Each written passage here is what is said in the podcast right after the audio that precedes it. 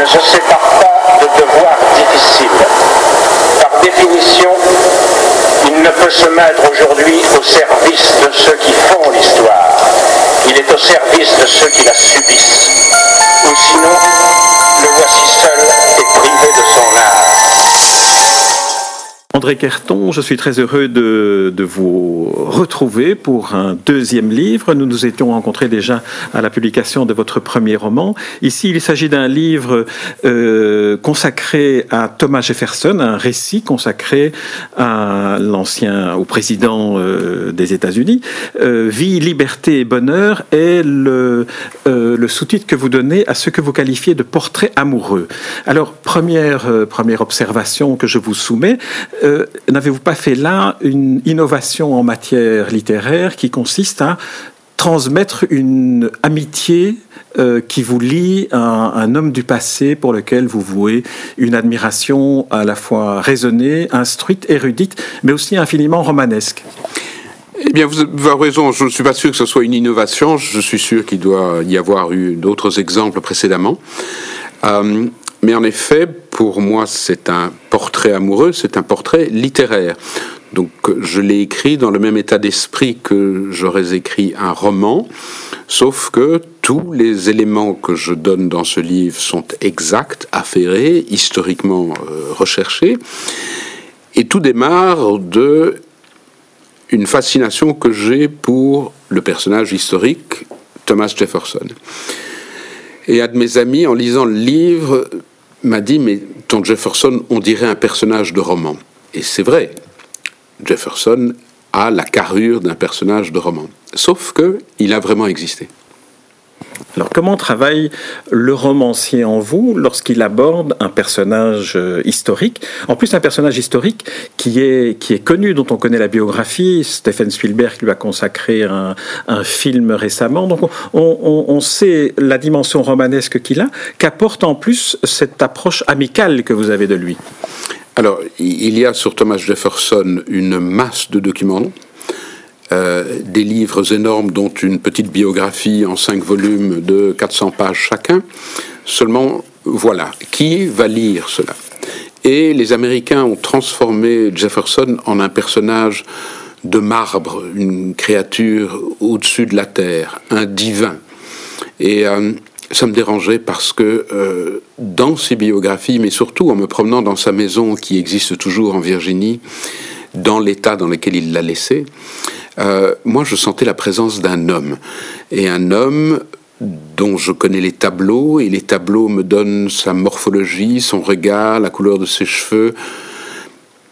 Et c'est un homme que j'aime pour toutes sortes de raisons. Et puis tout d'un coup, je me suis dit, moi, je vais essayer de reproduire cette personnalité, pas cette intimité. Je n'entre pas dans euh, les détails de ce qu'a pu être sa vie intérieure, j'essaye de la recréer. De la même manière que j'aimerais vous parler, euh, Edmond, d'un de nos amis communs, et je ne commencerai pas par vous donner sa taille, son poids et euh, son cursus euh, universitaire et les points qu'il a eus. Je vous dirai, il est farce, il cuisine divinement, il raconte des blagues imbéciles, et comme il est agréable d'aller se promener en montagne avec lui.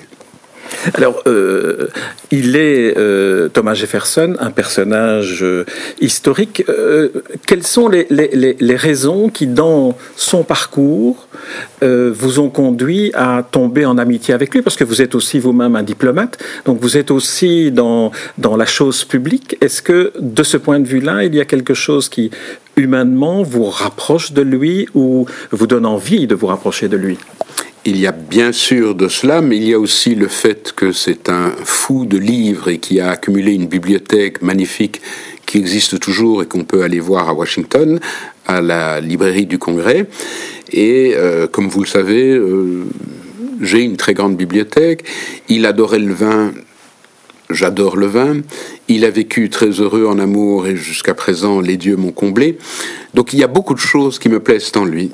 Et alors il y a deux choses fascinantes c'est que qu'il soit un serviteur public, un homme politique, qu'il travaille toute sa vie euh, pour le bien de son pays, c'est une chose que nous partageons, mais lui a deux occasions extraordinaires dans sa vie qui sont phénoménales. Un, c'est d'être celui qui tient la plume et qui écrit la déclaration d'indépendance des États-Unis. Or, 1776, cette date va modifier l'ensemble de l'histoire, puisque c'est avant la Révolution française, donc il marque vraiment l'entrée dans notre époque contemporaine, la fin de l'Ancien Régime, c'est lui qui l'écrit et qui choisit pour le faire ces mots que tous les hommes ont droit à la vie, à la liberté, et il ajoute à la poursuite du bonheur et qu'on m'ajoute ça comme un droit de l'homme, la poursuite du, bonhomme, du bonheur, c'est vraiment quelque chose qui me fascine. Et la deuxième chose extraordinaire qu'il fait quand il est président des États-Unis, c'est qu'il se saisit d'une occasion euh, politico-historique et qu'il rachète la Louisiane. La Louisiane, c'est un territoire qui ne ressemble pas à l'État de Louisiane où se trouve la Nouvelle-Orléans de nos jours. C'est un, territoire gigantesque qui va euh, du golfe du Mexique jusqu'au Pacifique, en remontant le Mississippi et le Missouri. Et c'est un territoire qui, d'un seul coup de signature, dans une négociation diplomatique qui dure deux mois, quintuple la superficie des États-Unis. C'est égal au tiers des États-Unis actuels. Alors quel est l'homme d'histoire, proche de nous, qui agrandit son territoire sans verser le sang, enseignant simplement un petit chèque, et par là même va bouleverser toute l'histoire de ces États-Unis qui deviennent un plateau continental gigantesque et cet État qui domine l'histoire de nos jours, et qui en plus dit qu'il fallait le faire pour poursuivre le bonheur c'est vrai qu'on aimerait qu'il y en ait davantage euh, aujourd'hui de, de cette, de cette trempe-là, mais on reviendra à la dimension actuelle. J'aimerais qu'on revienne à, l'écriture. À un moment donné, vous exclamez, euh, dans, dans, le, narrateur de, de, votre livre s'exclame euh, en votre nom, c'est mon ami, vous le voyez pour la première fois, vous regardez et vous vous exclamez cela en regardant un tableau dans lequel euh, vous percevez son regard, qui était finalement la seule chose qui vous manquait pour écrire cette biographie. Alors que, que vous a dit ce regard sur la démarche que vous aviez entreprise d'écrire un livre à lui consacré? Il est évident que, puisque c'est moi qui écris, je peux arranger les choses.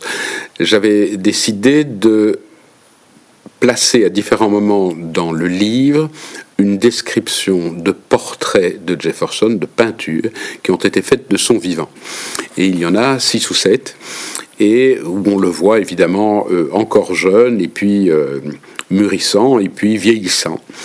Et il y a un tableau où la gloire de l'auteur de la Déclaration d'indépendance, la gloire du président des États-Unis s'estompe, et il y a tout d'un coup le visage d'un homme euh, sans doute déjà de 70, 80 euh, ans, qui a tout vu, qui a fait toute sa vie, dont la vie va s'achever et qui se rend compte que cette vie a été un succès extraordinaire. Or, je suis parti à, à la recherche de cet homme et c'est ce tableau-là où il me semble qu'il me voit pour la première fois.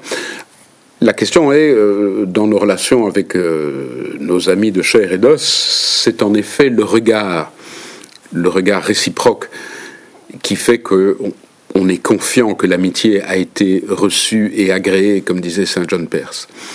Euh, moi ici, c'est moi qui me prétends son ami, et donc je tente de voir que peut-être il m'a reçu. Alors, euh, vous l'avez dit, ce tableau, euh, sur ce tableau, il doit avoir à peu près 76 euh, ans. Il a vécu 83 ans. Il a vécu sur une période qui était pleine de, bouleversements dans, dans l'histoire. Il était à Paris lors de la Révolution française, né en 1743, mort en 1826. Quelles sont les étapes que vous avez retenues de son existence publique pour la refléter dans le portrait que vous en faites? Mais il fait d'abord partie de ce que je vais appeler des parlementaires, c'est-à-dire des délégués qui se rendent compte euh, dans les colonies britanniques en Amérique que les choses ne tournent pas rond. Et comme ce sont des citoyens qui sont tous bien élevés, qui ont reçu une éducation, etc., et ce sont, dans les trois quarts des cas, des riches propriétaires terriens ou des avocats, ils commencent à discuter comme dans n'importe quelle démocratie. Ils n'arrivent pas à discuter avec la couronne d'Angleterre, et donc ils prennent la décision extraordinaire de se rebeller et de couper les ponts avec l'Angleterre. Une fois que ça s'est fait, il faut tout reconstruire, puisque l'État anglais a disparu, on doit reconstituer un État, ce à quoi s'emploie euh, Jefferson, qui est un grand juriste. Et puis, il faut aussi persuader les autres pays euh, de vouloir bien reconnaître ces États-Unis. Et Jefferson part donc en France pendant cinq ans où, et c'est de nouveau une raison pour laquelle je l'aime, il commence à s'intéresser aux Français, il apprend très convenablement, il voyage, il découvre les vins français, et pour chaque région vinicole qu'il va visiter en France, il me donnera les 15 meilleurs euh, producteurs de la région, euh, avec les prix du baril. Tout, tout y est. Alors, dans, dans les, éléments que, que, vous retenez, il y a cette maison que vous avez évoquée, la maison de Monticello, que euh, vous avez visitée à plusieurs reprises, dans laquelle on sent que, d'une certaine manière, vous ressourcez à la fois l'historien, le diplomate et l'homme de lettres que vous êtes. Qu'est-ce qu'il y a de si magique dans l'histoire de l'édification de cette maison et dans le lien qu'entretenait Jefferson avec elle? Mais Jefferson a décidé de construire une maison au sommet d'une montagne. Ce que normalement on ne fait pas, sauf que lui trouvait que c'était un bel endroit. On lui dit il n'y aura pas moyen d'amener de l'eau là au-dessus. C'est pas grave.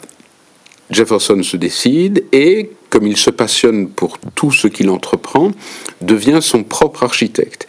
Il faut lire, donc il fait tous les plans de Monticello et il faut lire les échanges qu'il a avec les ouvriers parce que euh, à 2 cm et demi, la fenêtre n'est pas exactement au centre de la pièce comme il l'avait dessiné. Tout est chez lui dessiné et dessiné selon un monde euh, d'une pureté mathématique proche de l'utopie.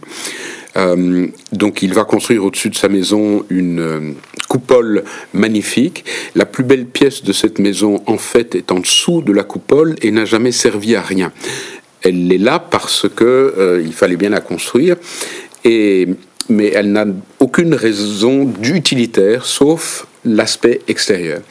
Jefferson va apprendre dès ce moment-là toutes des règles de tricherie architecturale pour être sûr que l'esthétique extérieure de la maison soit parfaite. Et cette maison est vraiment faite pour lui, lui tout seul.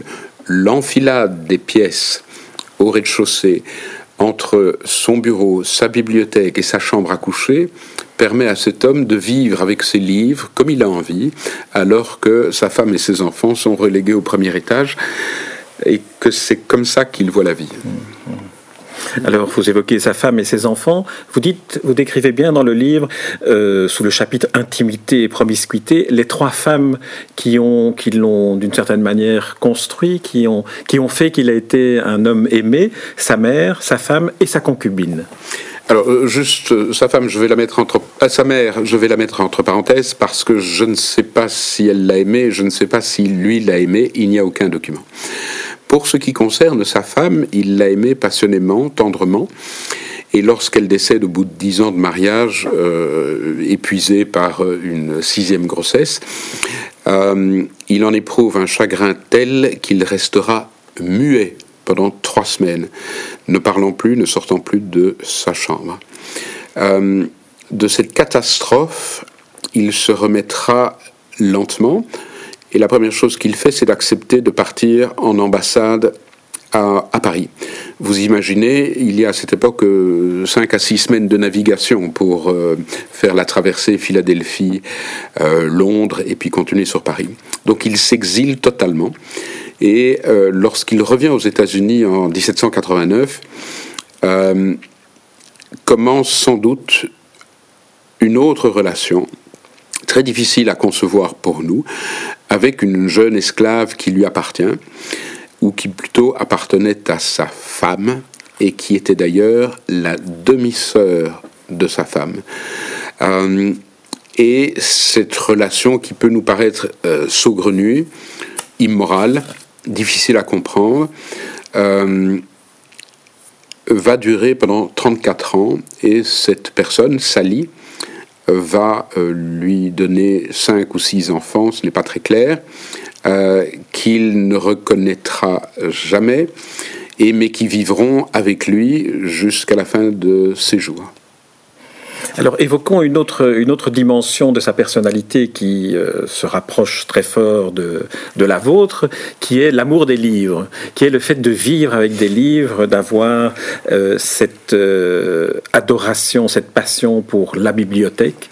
il y a un, épisode dans, dans, le récit que, que vous en faites de conseils littéraires qu'il donne à un de ses amis en lui décrivant la liste des livres qu'il est prêt à lui, à lui donner, si je me souviens bien, ou en tout cas à, acheter pour lui pour constituer sa bibliothèque.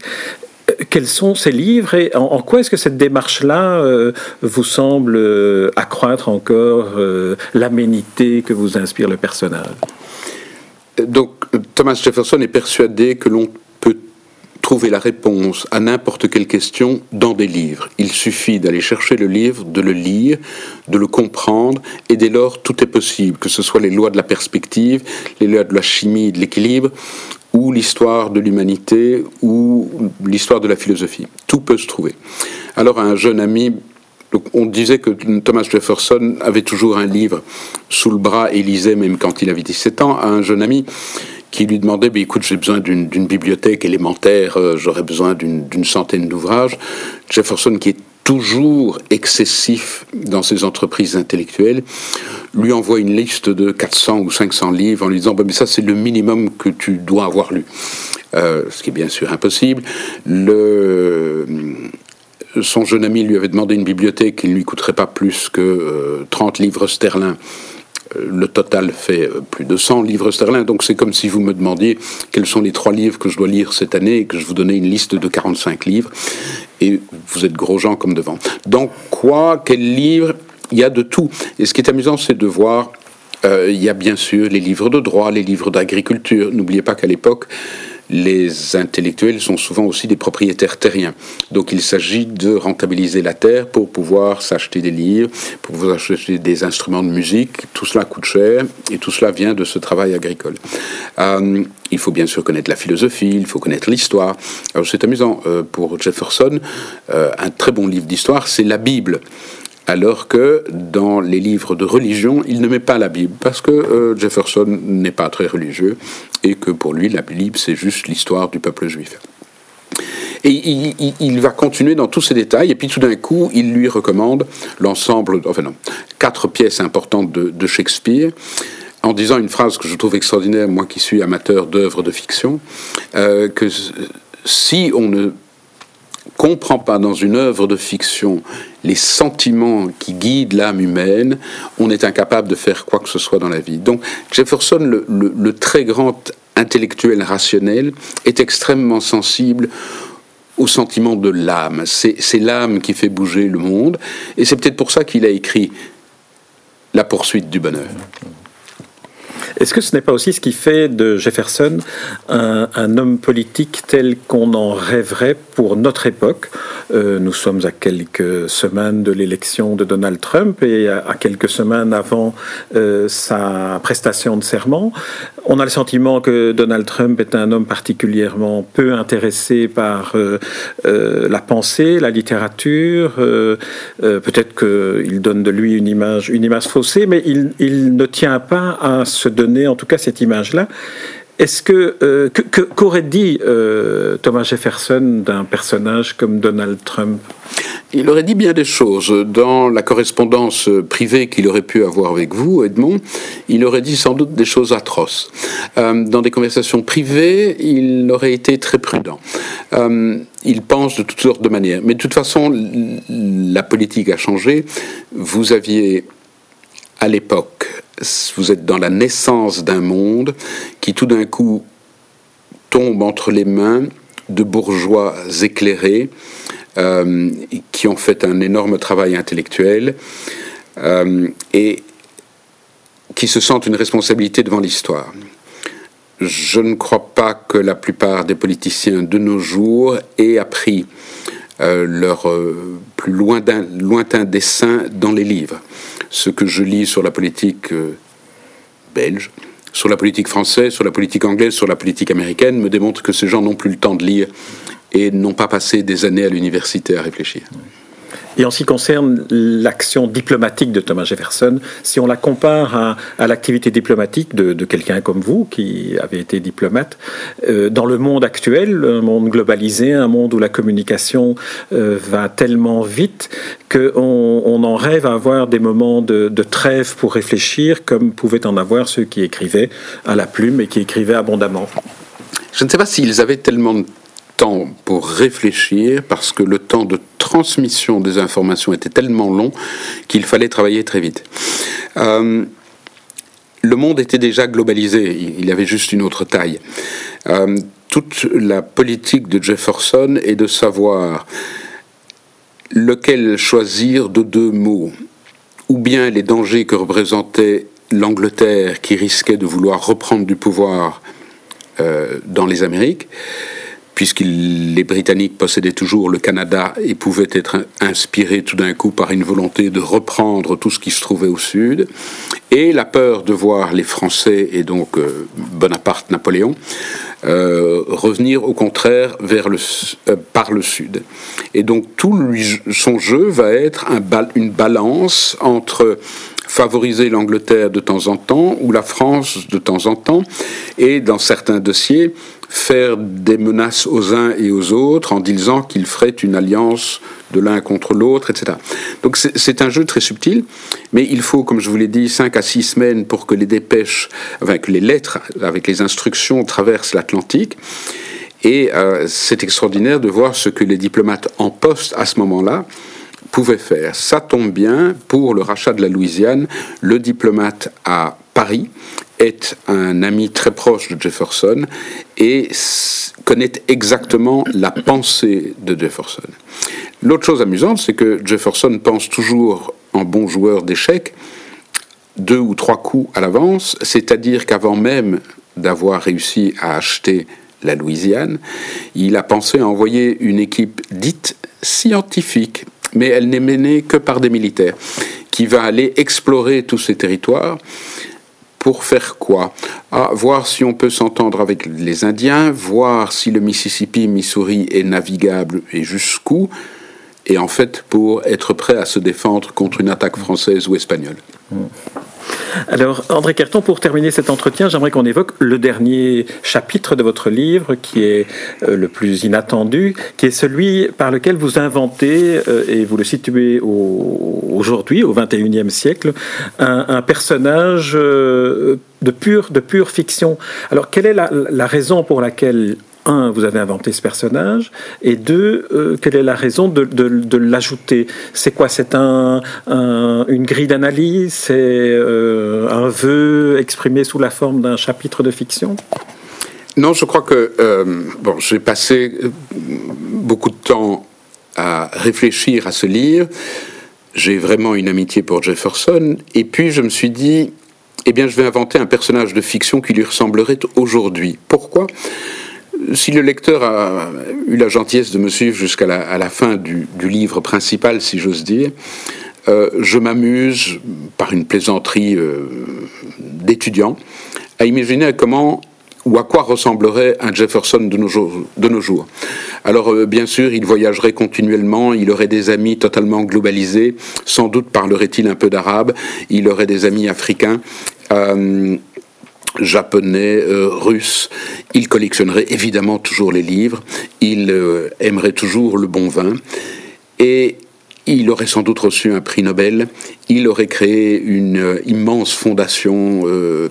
bref, je mélange un Thomas Jefferson avec des côtés de Obama, prix Nobel de la paix, Carter qui a fait une fondation extraordinaire, Bill et Melinda Gates qui ont fait une fondation extraordinaire, voilà une manière de m'amuser pendant les dernières pages, et j'espère que le lecteur me le pardonnera.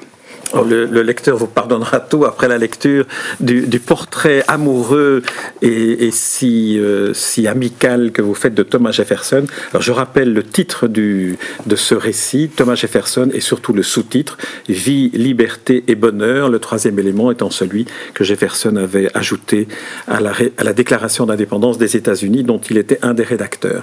Merci André Kerton pour ce portrait. En attendant le troisième livre, parce que jamais 203, dirait Thomas Jefferson, en songeant à cet ami qu'il se trouve deux siècles après sa mort. Merci Edmond.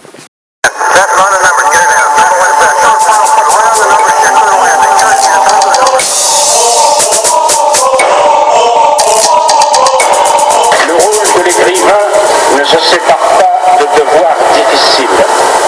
Par définition, il ne peut se mettre aujourd'hui au service de ceux qui font l'histoire.